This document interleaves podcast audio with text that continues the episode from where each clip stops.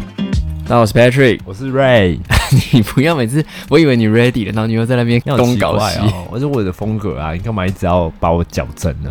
因为你的风格就会让大家听不懂在讲什么，然后我就会剪得非常辛苦。你看，我又在讲这些事情，然后大家又说 Patrick 好凶哦，真的很凶。 你又在那边。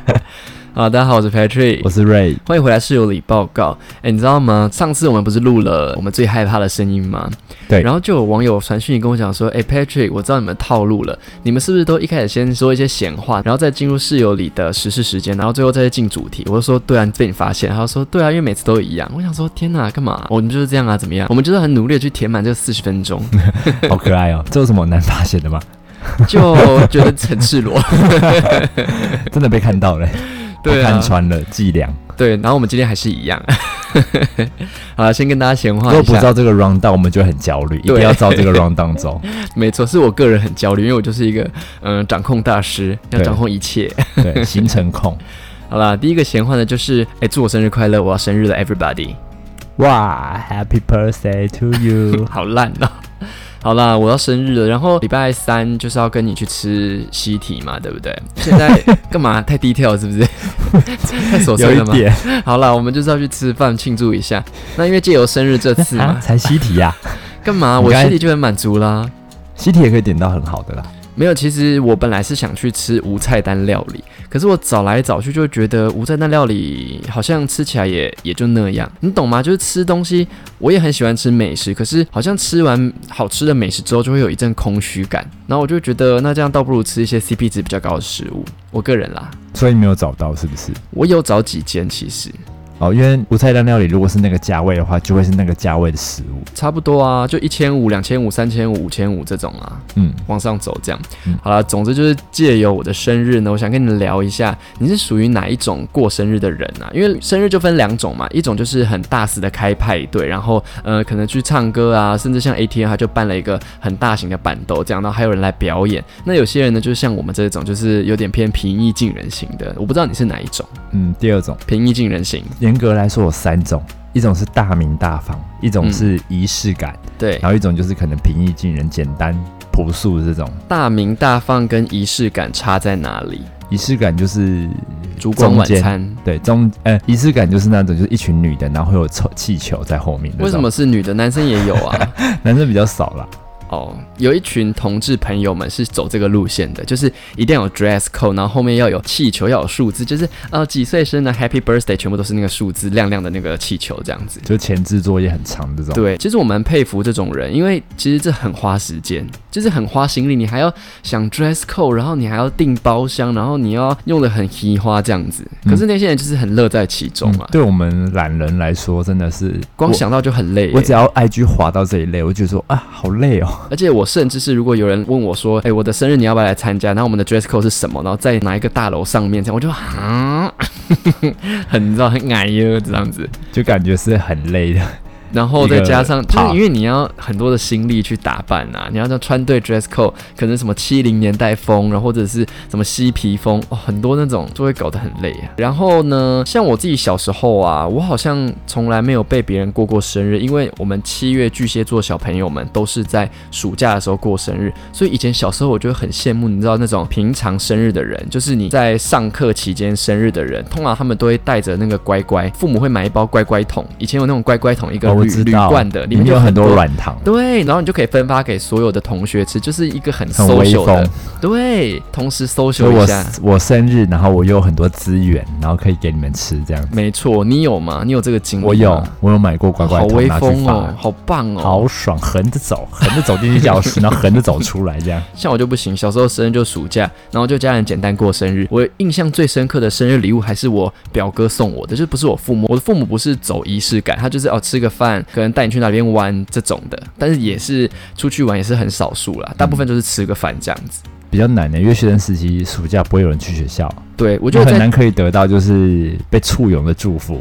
我就要再加上我是家里的老幺，可能我哥他比较有这种家人帮他庆生的感觉，可是我的话就没有，所以我就觉得对于老幺来说，好像都比较不会很注重仪式感，是这样吗？我觉得比例偏高，嗯，对，就是大家过完生日就晓得、哦、好累，随便啦。对对对对对，就那种感觉。不过到后面我也就是随意啦，反正就是不就这样嘛。但也是有那种老妖比较吃香的，也有啦。哦，也有啦，对对对对对啊所对，以我觉得都说不准。嗯，因为我小时候有一个很特别的 party 是办在麦当劳，嗯因为，麦当劳以前我在帮小哎朋友很举威办，风哎，对听啊起来超很威威风，的啊！我就是在那时候认识那个芋头哥哥，就是他那个吉祥物，那是额外花钱的吧？要额外花钱，然后你有请你的同学来吗？有啊邻居啊，啊，好棒，好威风很嗯哦！威风。那时候邻居全部的小孩都戴钢牙，超好笑的。你们像该不会还外在国那那个种麦当劳里面那个儿童？你知道以前有那种儿童游乐区有？哦，好棒、还哦！戴一个那个圣诞不是圣诞帽，那个 生日快 乐生帽，日帽，生日帽哇，好嗯啊拉风，天哪好！爽。不过我现在想想，随着我们年纪越来越大，我觉得生日这件事情有时候对别人会是一种压力。我不知道你有没有这样感觉，可是有时候我就会觉得，如果有人邀请我去他的生日派对，我就会想说啊，要准备什么生日礼物？其实这对我来说也会是一个压力，因为你可能跟这个人不是那么的熟，可是又是朋友关系，但你就不知道他喜欢什么，所以就有点不知道准备什么礼物给别人的感觉。可是你也不能嗯这说算了社礼死数，吗？嗯嗯，你算社死吗？社死不是这样用吧不？是这样用吗？不是这样用啦。哦哦，对不起，我再讲一次，就是比较孤僻，就会有一点觉得好像不知道怎么就在是很你已经大先的听场到合要社交，就对先觉得烦了，然后第二个就还要准备东西，就觉得烦上加烦。有一点点这种感觉耶，但我觉得应该有部分的人是跟我一样的感觉，嗯就可能像大 S，、还 讲大 S，因为他最讨厌过 生日。我有就是在学生时期的时候，就是一群好朋友陷入一个无限轮回，就是假如你三月生日，我嗯，们这些好朋友就会集资，或是对买一个好的礼物给你，就可能一个人出了五百六百，对然后可对能对八个人就价值四千八的东西，嗯然后可能嗯买个嗯鞋子给你，这样一起庆生，对，然后可能下个月换 B 生日，嗯，那因为之前都花了五六百，那 B 他之前是出五六百，那我们这次也是要同等价值的东西去买一个礼物给他，然后换 C 就下下个月又是 C，就是大家就要集这个钱去买这个东西送他这样，我觉得哇，有完没完这个轮回？ 乍听这个轮回是很健康的，可是听久了就会觉得说，天哪，到底有完没完？要花多少钱？嗯，哦，真可怕，因为他就有点像是被束缚住了一样，如果你不照这个方式走的话，就会变得有点像是不合群。你是比较常遇到，因为你女生同学从以前到现在都很多，女生嗯好像会比较在意这个小细节，这个仪式感啦。对，就会觉得应该要这么做，就是他应该也要得到相对应的东西。那你收过最贵重的礼物是什么？在学生时期，像我就没有收过，我就没有这个机会，因为都遇不到同学。同学还说，哈哈，省了这个前钱。忘记是鞋子还是衣服了，反正就是也不便宜，嗯， 也是这样来的。哦，对，就收到的时候压力很大，因为下个月想的是谁，啊 我要送他什么，要比这更高 级。天哪，压力好大、哎那时候都学生呢，嗯，好，总之我觉得生日其实每年过下去，越来越觉得这个没什么，也是一个平凡的一天，这样，只是可能做一些比较不一样的东西，去有一点点仪式感，其实这样就很棒了啦，我觉得。偶尔是绝对 OK 的。嗯嗯，没错。然后我想问一下，哎，你 Thread 注册了？哎，再一次， 我今天一好讲难话一直念哦打折。对，我哎想这个问你、音真的很难发哎 t h，r e a d s 你注册怎了么没念我还是不会念。 ？Threads， Threat 对， Threat，你注册了没？我有下载，嗯，然后下载之后就用原账号，可能 IG 的账号登录这样哎，子。我也以为你是不会下载这个的人呢、我跟你讲，我下载之后我是完全没有在用它了，嗯所以也不知道。我至今为止只打开过两次所以你一篇贴文都还没发。都没有，我就只有一个头像都没了。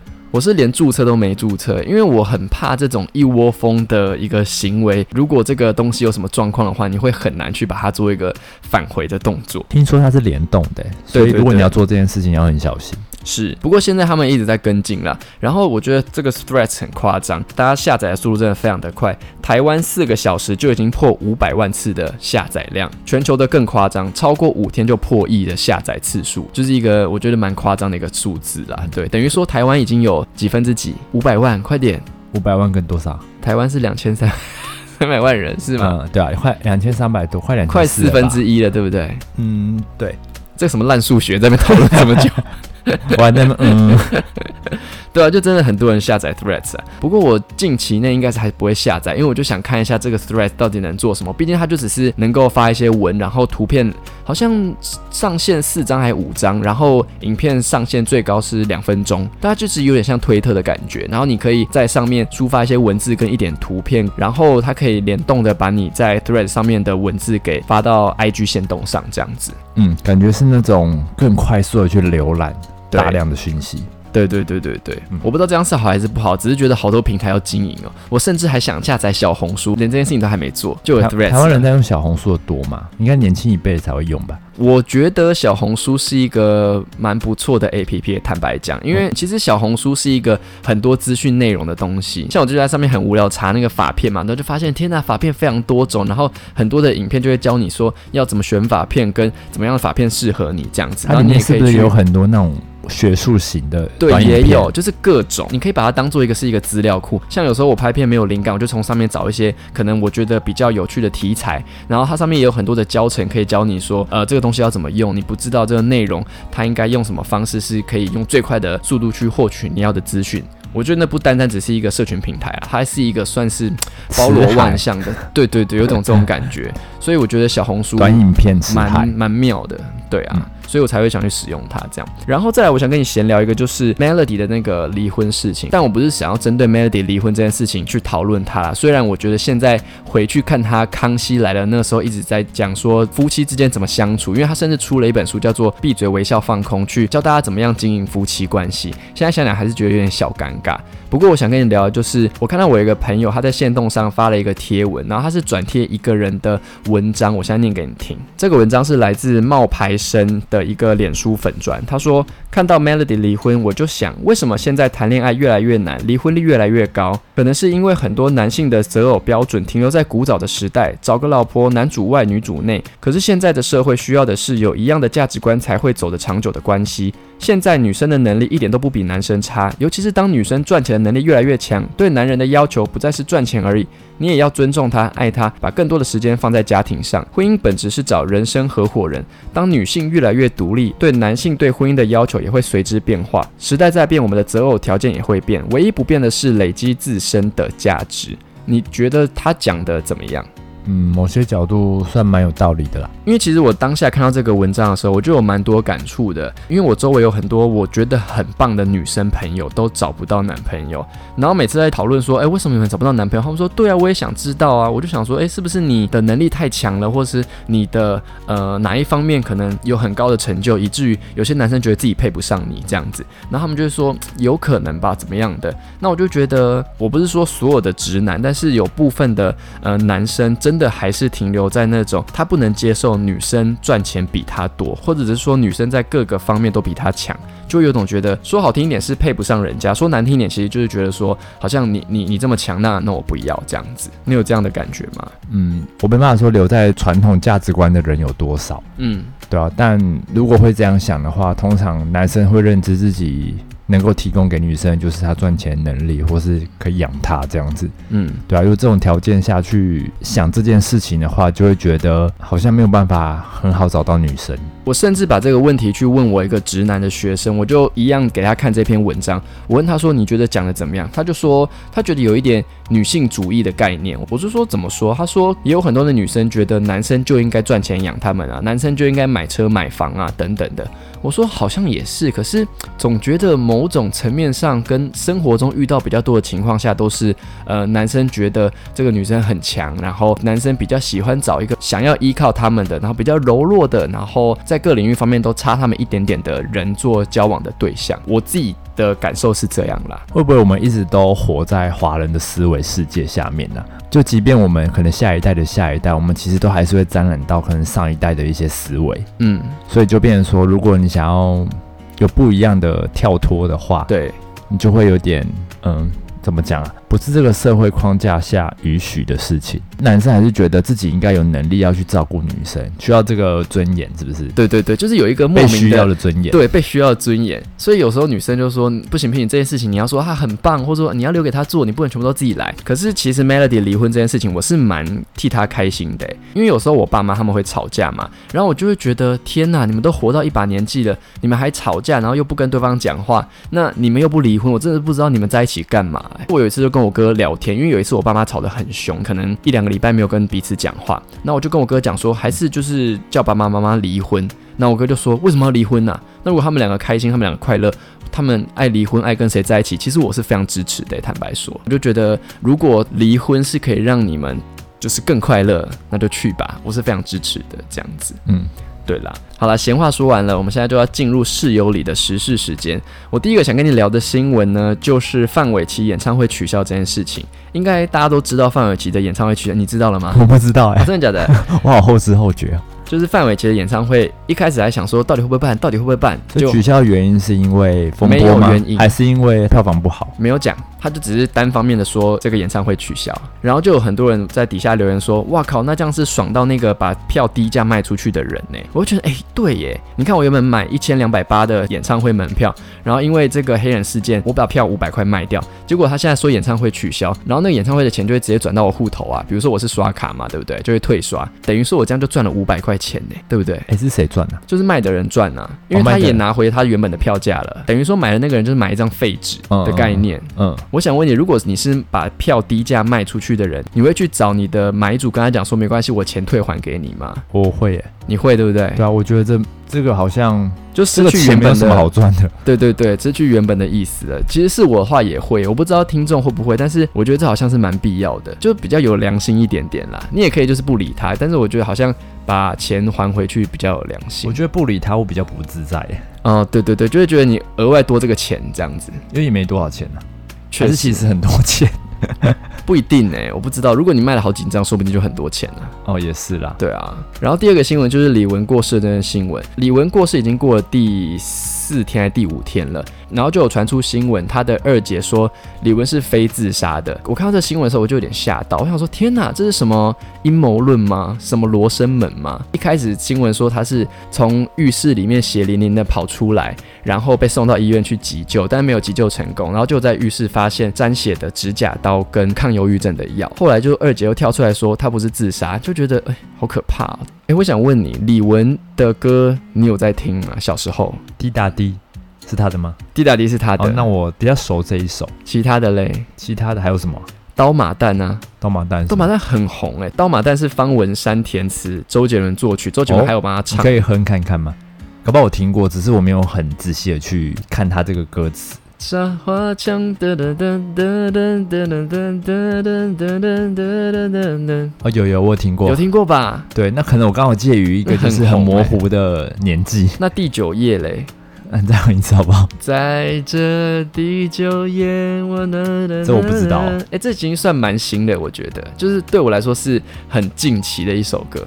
那花木兰主题曲嘞，哎、你小时候有在听音乐吗？有啊，我有印，我有印象，就是开始有比很失礼这个问题，就觉得 因为我有意识以来，我第一个知道女歌手是范晓萱，嗯，在那之前我一概不 知。有怪兽有怪兽是不是？呃，徐怀钰，对对，范晓萱、徐怀钰，就在那之哦后，对对在那对对之前对我不知道，好可，能那时候在那之前没有在接触，就是可能媒体这种电视啊，因为像我自己最喜欢李玟的歌就是《第九页》，然后自己自己是那个她帮花木兰的主题曲唱的，非常的好听。像中国好声音就有一次比赛，就是唱这首歌，然后是林育群对上一个已经过世的歌手，他们的那个版本也非常的好听。好，我等一下播给你会听。听看看。嗯，然后再来就是刀马旦这样，这三首就是我对李玟最有印象的歌。总之就是祝福李玟一路好走啦。对，然后第三个我想跟你聊聊的的是，刚才那个给我的感觉有点像是我之前公司春酒，对然后公司不是邀请伍佰唱歌吗？对，然后我那一桌的人哦，只有我在那边跟伍佰一起唱他的什么《树枝姑鸟》啊什么之类的，嗯然后我底下的人全部都在划手机。我就说你们没有听过吗？然后他们对就说啊，伍佰是谁？我说啊，时代断层。可是你们的员工确实年纪都很轻呢、 啊，没有，我刚才有这种感哦觉，就是突然出现一个时代断层，就你讲你讲的很嗨，但是我没有共鸣。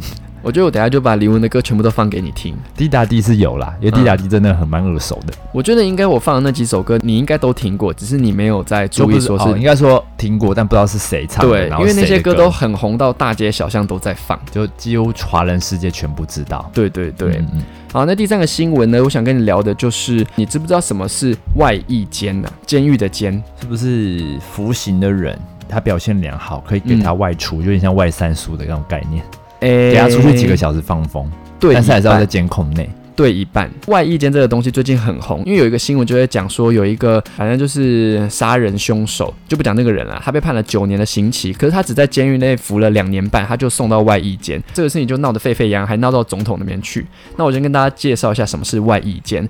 外衣间呢，其实它也是监狱，只是它是在监狱的外面，它是一个管理比较松的地方，然后它没有很高的围栏，大门也是那种你知道以前校门口那种电动门，嗯，会盖起来那一种。那里面的犯人呢，他不需要手手铐脚镣，他就是可以比较轻松的在那边过生活。然后家人在周末的时候是可以到里面去住的，就有点类似可能家人到外衣间里面去住两天一夜，就是你可以跟你的直系亲属去做见面的动作。然后如果你的品性良好，跟你的行为良好，会有一个固定的时间是可以外宿的，就是你是可以到外面去探亲的这这个概念这样子。那之所以这件事情会闹得沸沸扬扬，是因为因为这个凶手他就是一个重大的重杀大人罪犯就对 了。对对对，因为我就不想讲那个字，我不知道讲那个字会不会。哦哦，不好意思， 谢谢你哦。不好意思， 我太强了，我直接讲出来。就是这个人的罪行就很深重，可是他只服了两年半就被移送到这个地方，大家就觉得说怎么可以，你怎么可以这样子？然后这件事情现在就是传到了总统那边去，那总统也就马上叫好像是立法院还是什么院去紧急的去召开这个会议，看是不是要把外役间的门槛再往上拉这样子。你对于这件事情的看法是什么？就是一个重大的犯人，他只关了两年半就送到外衣间去了，但他其实要关九年哦。你个人觉得呢？会不会觉得太草率了？嗯，听起来是流程上可能有一些问题。嗯，对，如果是重刑犯的话，应该没办法那么容易就嗯有这个机会吧？对啊，这样好像不不是太合理对对不啊，不太合理。但我觉得可以去探讨，就是外衣间这件事情它的合理性。其实外役监本身的目的，它是要让一些受刑人很长期的在监狱里面被高压管制情况下，那如果他快要出监狱了，必须要让他们有一个过渡期，不然他们会突然被放到外面去，会有一种没有人在管他们了，他们会突然不能适应。所以外役监本来的目的是这样子啦，就是让他们有一个缓冲的概念，这样子。那我自己个人是觉得好像是真的蛮快的欸、你明明就被判九年，你两年半就出去，不管你品性再好，或是你再有悔意，感觉都还是要服到至少二分之一吧，对不对？对啊，至少要一半吧。对啊，这样听起来怎么听都不合理。对啊，而且外衣间你是可以轻松逃脱的欸，因为有很多的案例是外衣间出去探亲，然后就没回来嘞。我你知吗道，就有点像逃兵这对样，对对，反正就不知道有点去像逃哪兵，里。这样真的很可怕。这样子，我们这些小小市民的安全该放在何处呢？所以我个人也是蛮呃倾向把这个门槛再拉高一点，这样子。嗯，好，以上这三则新闻呢，就是我们这次的室友里时间。那这次 podcast 的主题呢，终于进到主题，我们每次都闲话超级无敌不 长。太久，我以为快结束 了。不是啊，你你前面讲那么多，然后现在才聊到主题。因为前面就很多想发挥的东西、啊。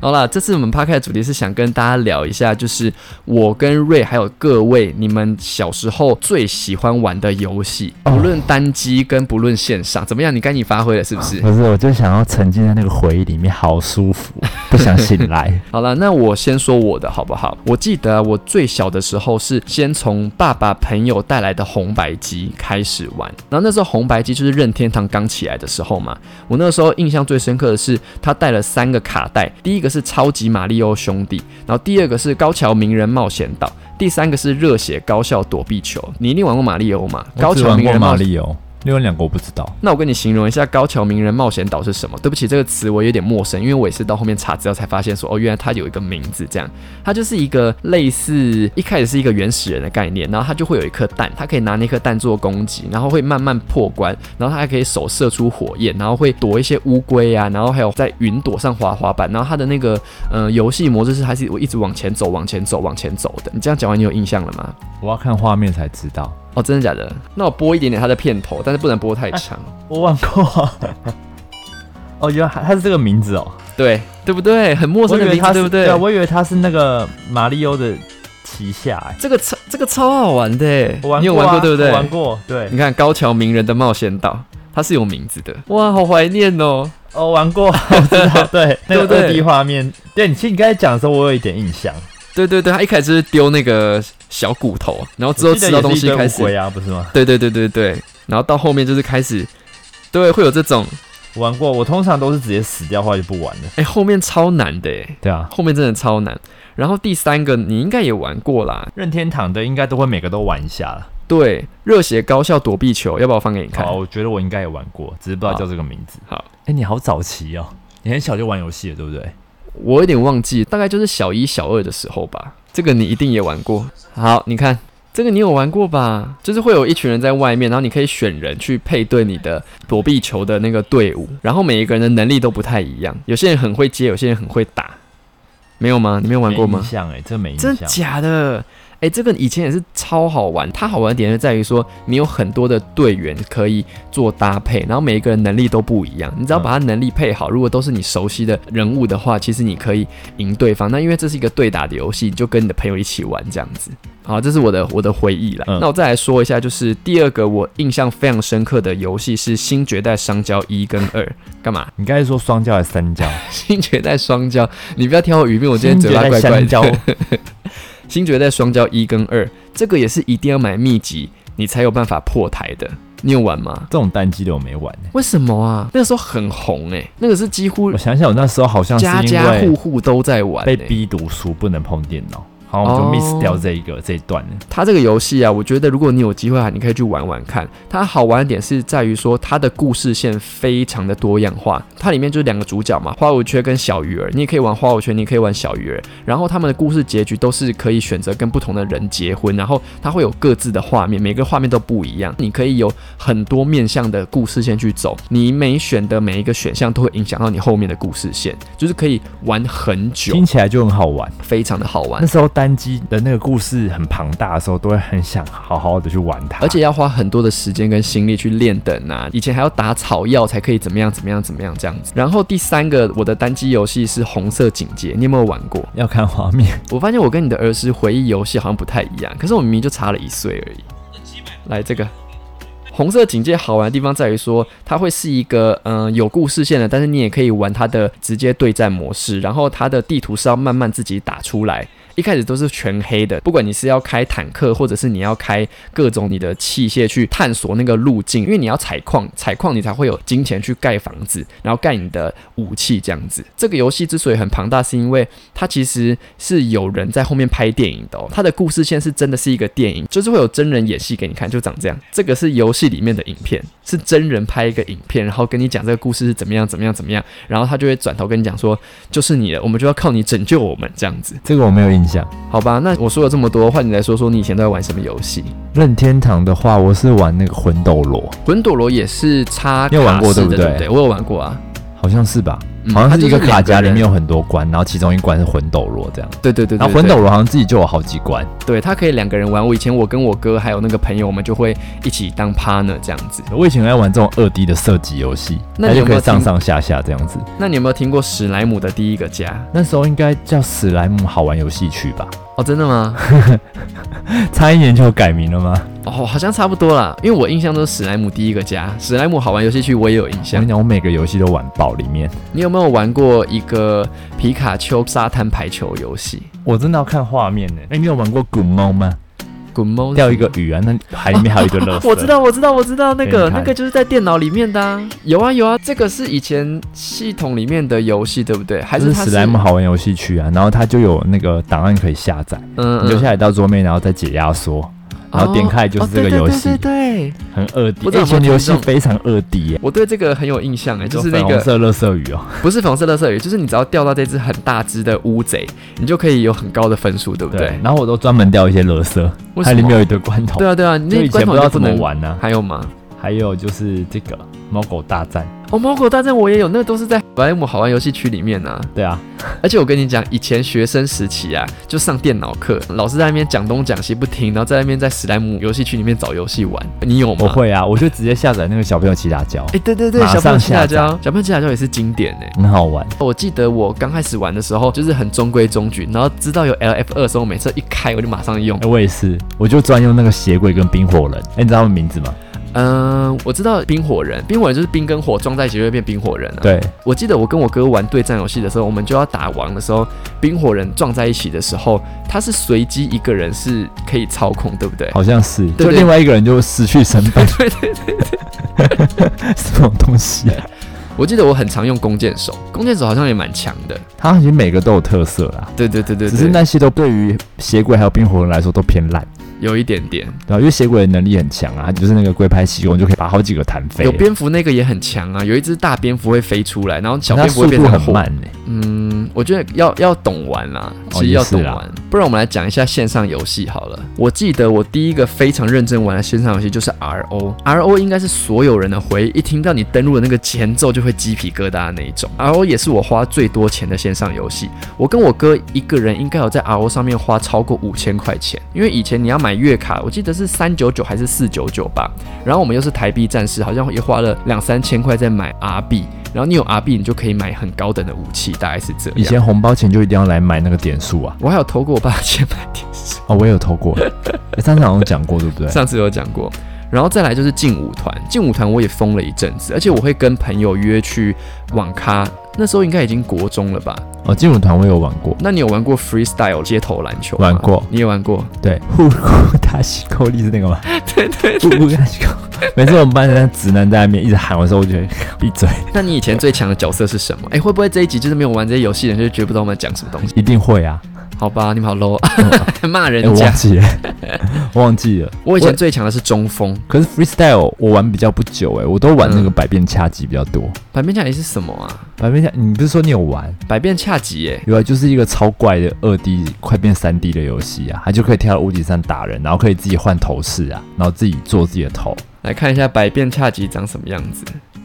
哎，我没有玩过哎、我认真没玩过，不哦好意思。你有说你有玩过我没有玩过，我对这个画面超级无敌陌生呢、真的很抱歉，好吧，啊好陌生哦、这是我们国中的时候吗？国小吧，哦然后这是线上游戏，这是可以对对打的游戏打人的，哦。它是有擂台的。嗯，然后最后一个我印象深刻的线上游戏是 CS，你应该有玩过吧？僵尸的对战的也有，而且以前 CS 它是没办法花钱买的，所以其实大家都打实力派的。哎、我玩的那个是什么？我玩的有一个那个大魔王，一个女的会尖叫，那个是那是 CS 吗？因为 CS 后面它有出很多僵尸，然后每个僵尸有不同的能力，然后有的是女僵尸跳得很远，然后有的是胖胖僵尸，就很像呃肉盾的概念。我不知道你讲的是不是这个哎、欸以前任天堂很多那种就是僵尸的游戏，我都超怕的，因为僵尸会突然冲出来，你就很可怕。 CS 的僵尸就很可怕，因为你不知道那个人什么时候会从后面抓你，然后因为僵尸可以加速，它速度可以突然变很快。嗯，我跟我哥以前玩 freestyle 的时候还玩到生气，我们是真的认真吵架，因为我很会抢篮板。那我哥就说：“哎、下午要不要来一局？”我说：“我不要啦。”我就因为这样子，我不想跟他玩，然后就还吵架这样子。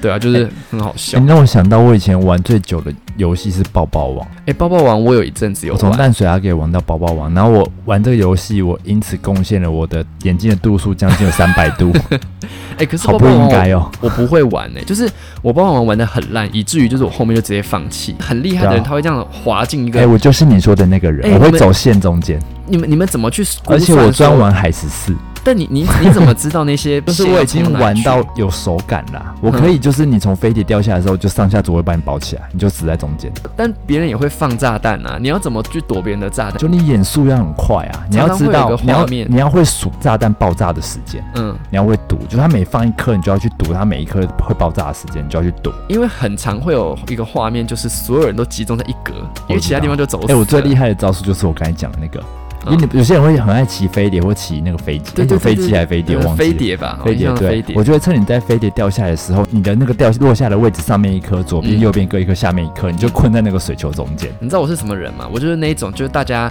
围一圈，然后唯一一个地方可以躲的地方，我就在那边放炸弹，要死一起 死。然后最后所有人就会自变成杀行 为的嗯对人，对对，因为你就会觉得很靠北啊。然后那久很而好久之我就玩不玩了。你有没有玩过一个马里奥赛车？我突然想到，我玩 过，那个也很久、欸那个超好，玩的、啊欸那个超级无敌好玩。我都选那个乌龟背上有刺的那一个龙，我记得我就选一般的吧，我就是就是马里欧这我样，是选那个小香菇，那个香菇也是很快，是可以射香菇对不对？